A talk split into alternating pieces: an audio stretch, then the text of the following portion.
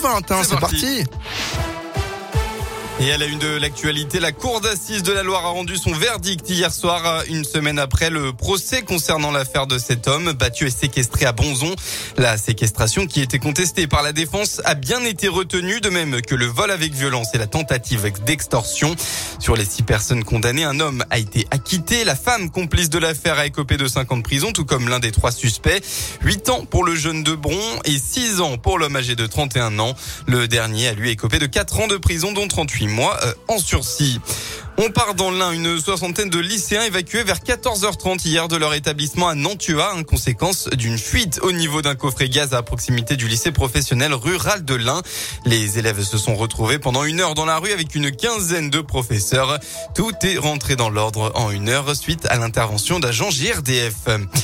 Et puis d'ailleurs, comment vont nos enfants en pleine crise sanitaire et au sortir de deux confinements? Un rapport annuel remis ce samedi à Emmanuel Macron tente d'apporter des éléments de réponse sur la santé mentale des plus jeunes. Pour mener cette étude, des enfants de 5 à 15 ans ont bien été interrogés un peu partout dans le pays. Et parmi eux, ceux accueillis à la maison départementale de l'enfance de Saint-Martin de Bavel, c'est donc dans l'Ain. Et voici ce qu'il en est ressorti. Julie Pelcharieux est la directrice de l'établissement. On leur a demandé d'essayer déjà de comprendre ce qu'était la santé mentale. Ça, ça a été le retour un peu délicat pour eux parce qu'ils comprenaient beaucoup plus santé. Ils disaient ben, quand j'ai un rhume, comment on prend soin de moi, etc. Et les deux collègues ont essayé de leur expliquer ben, ce que c'était la notion de santé mentale. Ils ont pu dire qu'ils avaient besoin d'être écoutés et que des fois ils savaient pas trop où le dire.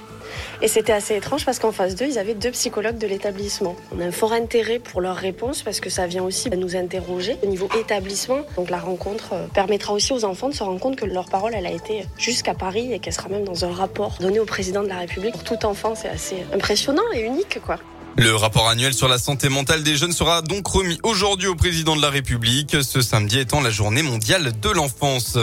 Dans le reste de l'actu, une dose de rappel pour les plus de 40 ans. La haute autorité de santé a recommandé à toutes les personnes de 40 ans et plus de recevoir une troisième dose de vaccin contre le Covid.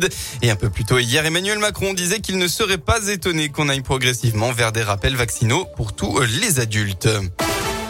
On passe au sport en basket dans l'élite. La chorale de Rouen enchaîne. Belle victoire hier soir à domicile. Les Rouennais ont battu le Portel. Score final 89 à 86. Du côté de la Pro B, victoire de Saint-Chamond contre Lille hier soir 76 à 69. Et enfin, victoire de la JSCM. En effet, Vichy Clermont s'est imposé 92 à 86 sur le parquet de Denain Voltaire. Et puis enfin un mot de rugby en Pro D2 en difficulté depuis plusieurs marches, euh, matchs. Pardon. Bourg-en-Bresse s'est imposé hier soir. L'USB a battu Béziers sur le score de 30 à 22. Et on rappelle que le 15 de France affronte ce soir les All Blacks. Le match est à 21h. Merci.